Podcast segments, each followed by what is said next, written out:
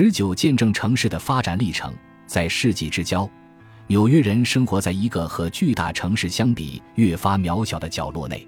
如果居民想要想象和把握住整个城市，他们必须发挥自己的想象力。日报让读者接触到这个城市的许多方面，而这些方面是他们从未亲眼见过的。这也能帮助读者把这个城市想象成一个整体。报纸记录了这座城市的文化扩张，介绍了许多新的职业、娱乐和特色。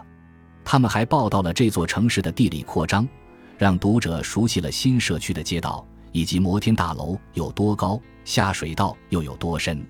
多年来，记者们琢磨出了一套复杂的技巧，不仅能告诉读者在某个特定的地点和时间发生了什么事，而且还能让读者觉得自己身临其境。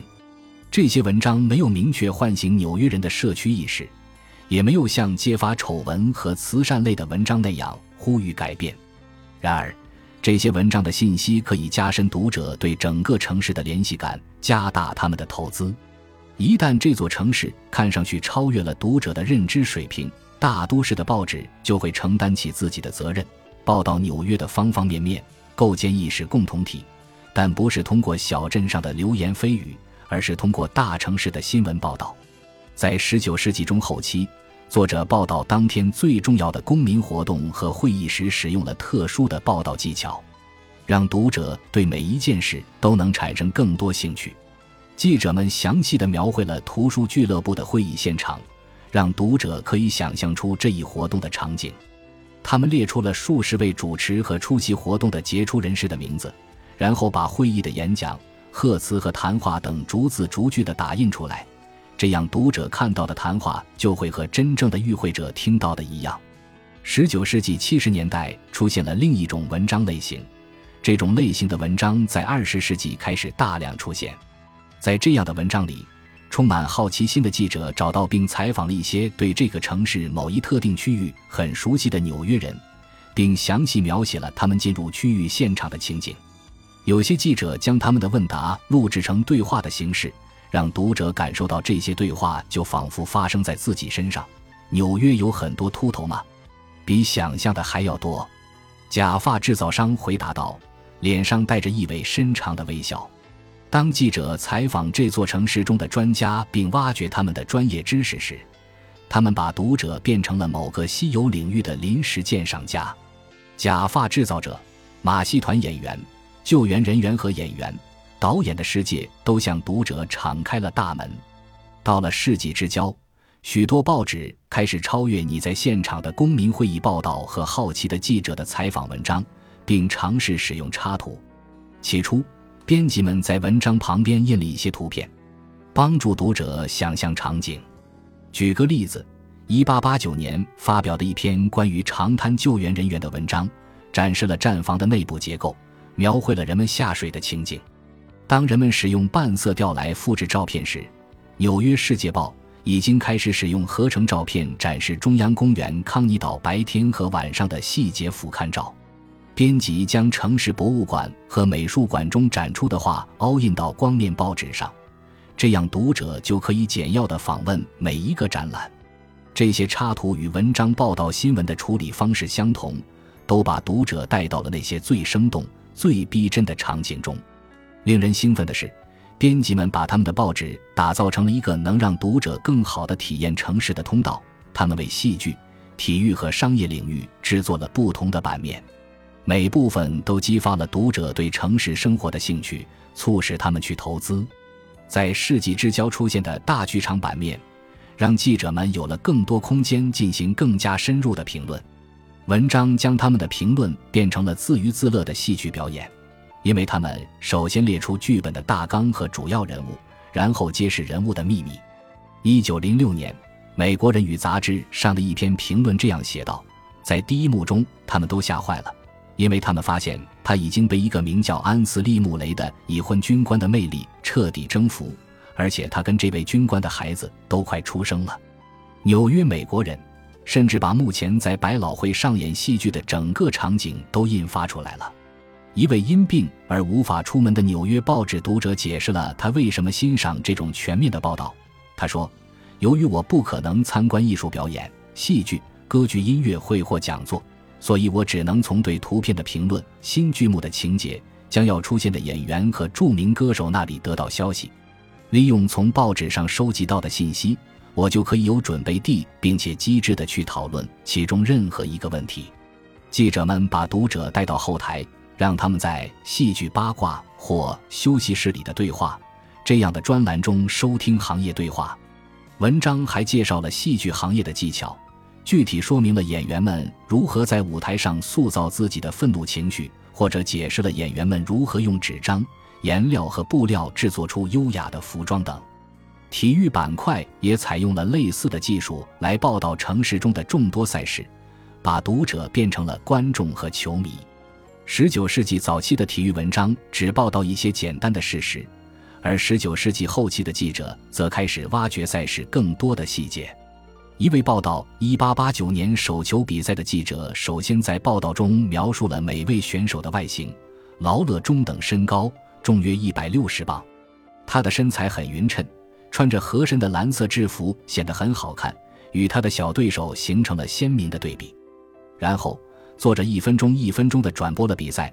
罗勒拿到球后读得十五分，在一次短距离击球时却丢了球，但在考特尼的二次传球时，他做了相当大的努力，切断了他重量级对手的强大阻截。罗勒的对手得到八分之后，想把球从自己头顶上远远抛给队友，但球居然瞬间被罗勒抢走。纽约的报纸在报道洋基队或道奇队的每一场比赛时。都会按照惯例刊登一段相应的文字。二十世纪一二十年代，充满俚语和活力的体育专栏文章传达了，甚至可能是夸张了现场直播中的澎湃激情。到了二十世纪头十年，报纸上还刊登了一些精彩纷呈的进球动作，传达了比赛所带给人们的能量和刺激。体育类文章不仅把读者带到了现场，也把读者带入了体育迷群体。首先。主场球队背后的作者、读者和观众们都使用一样的语言，这样的体育报道会创造一种共同的兴趣感。报纸上的文章通过分享体育知识和词汇，将读者带入了纽约激情四射的啦啦队的角色。他们制定表格记录击球、投球和防守等。一九二零年的《纽约每日新闻》向读者展示了布鲁克林的投手如何投出球。中锋队员如何握球棒，游击手如何接住直线球等。看完体育版后，读者会知道纽约的棒球教练是罗比或威尔伯特叔叔。他们会知道洋基队的巴比鲁斯就是斯瓦特魔鬼、钻石泰山和班比诺。一八八九年的世界锦标赛上，纽约队对阵布鲁克林队。当时各大报纸都对这场竞争进行了大肆渲染，但却没有选择站在任何一方。《纽约世界报》用并排的两列专栏，分别从布鲁克林队和纽约队两个视角，对每一场比赛进行了不同的描述。快到下午两点三十分时，勇敢的布鲁克林男孩出现在了场地上，受到了热烈的欢迎。他们花了十五分钟的时间做热身练习，然后坐下来看纽约队的队员试图模仿他们。他们失误了。铃声一响。布鲁克林的队员们踉踉跄跄地走到他们的位置，像乡村集市上的九头了不起的牛。他们看起来像是赢了比赛吗？嗯，不像。但他们中间没有一个人把自己当作比赛失误的大男孩。尽管这系列赛事在布鲁克林被并入纽约之前就已经结束了，但该报还是将布鲁克林队员和布鲁克林球迷视为大纽约社区的平等成员。报纸上的体育报道很清楚地表明，球迷对自己球队的支持与其更广泛的纽约身份是相符的。即使是商业板块，虽然看上去枯燥乏味，但也可以通过让读者间接参与到城市中某个专业领域中，加强读者与城市之间的联系。有关纽约大宗合同和销售的报告，让普通商人得以参与他们自己永远不会参与的大型商业交易。在经理人对市场前景的看法的定期专栏中，纽约美国人采访了多家公司，进行市场评估和前景预测。读者可以将自己对马歇尔斯帕德公司的判断与对倔 S 八十公司的判断进行权衡，就好像读者亲自咨询过这两家公司一样。华尔街闲话或华尔街八卦等栏目提供了内幕消息，并提醒读者关注经理人和银行家之间的热门话题。随着纽约市的向外扩张，报纸将读者带进了整个城市的新空间。报纸上的专题把读者带到了这座城市新建的摩天大楼的顶端，向他们展示令人炫目的景色。《纽约世界报》招募了工作人员清洗圣帕特里克大教堂外部。并从最高的塔尖上拍照。《纽约时报》和《纽约先驱报》刊登了从飞艇和飞机上拍摄的城市景观。在成千上万的纽约人之间流传着一组常见的图片。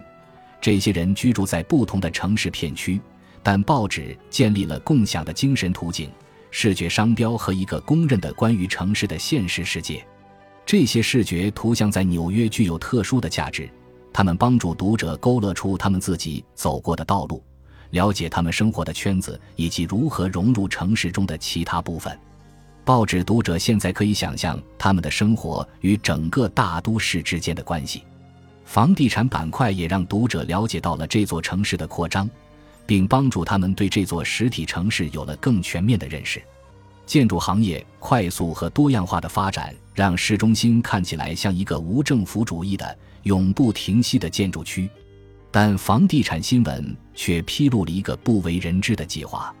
文章解释了为什么要清理遗址，以及为什么把即将建在那里的建筑物草图印发出来。法拉盛街区的公寓楼、布朗克斯维尔的独栋住宅以及曼哈瑟特湾令人印象深刻的庄园照片，都在帮助读者想象出郊区社区的模样，并且确切地了解到这座城市的发展历程。其他的报纸上的文献可以让读者一层层的剥开城市的表面，系统地、深入的了解城市。记者们会尾随下水道检查人员、隧道挖掘机和排水工程师去探寻城市的各个角落。一篇介绍纽约七层交通的专题，向读者展示了维持这座城市持续运转的错综复杂的基础设施。在每一个案例中。记者们都在关注大多数纽约人使用或受益但从未见过的系统。一九二五年，新麦迪逊广场花园的建筑师向记者解释道：“这里是用意大利大理石镶嵌的。当我们想要玩曲棍球或滑冰时，只需把水浇在上面，打开地板下面的冷冻设备。在你尖叫着喊杰克罗宾逊之前，我们的冰就做好了。你脚下的冰冷管道足有三十五英里长。”这是你做梦都想不到的。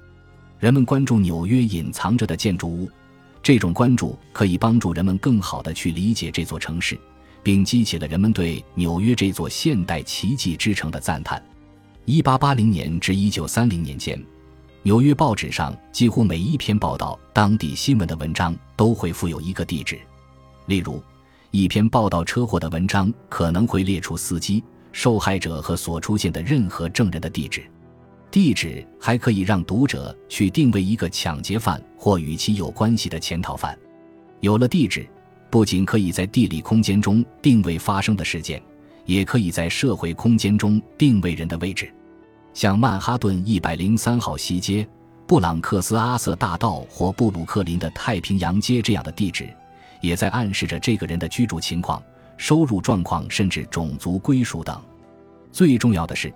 地址在字面意思上也告诉了读者，每个人都属于某个地方。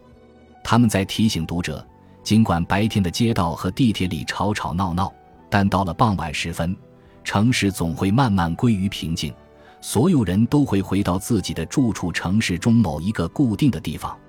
报纸越来越详细地描绘和解释这个城市，他们为读者提供了原材料，可以把纽约这个巨大而神秘的地方变成他们的家乡。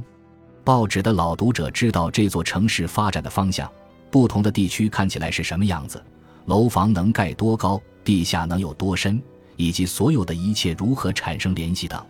报纸也为不同的读者群体提供了全面而丰富的城市体验。报纸让读者分享了对主场球队的热情，对纽约剧院或歌剧院的自豪感。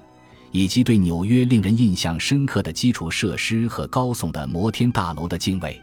当然，并不是每个纽约人都能或选择以这种方式来看待纽约。读外语报纸或根本不读报纸的纽约人，就不会对大都市产生上述的感受。但对于数百万纽约人来说，主流日报确实是他们的工具，可以让他们定义自己的城市，并感受到自己对这座城市的依恋。本集播放完毕，感谢您的收听，喜欢请订阅加关注，主页有更多精彩内容。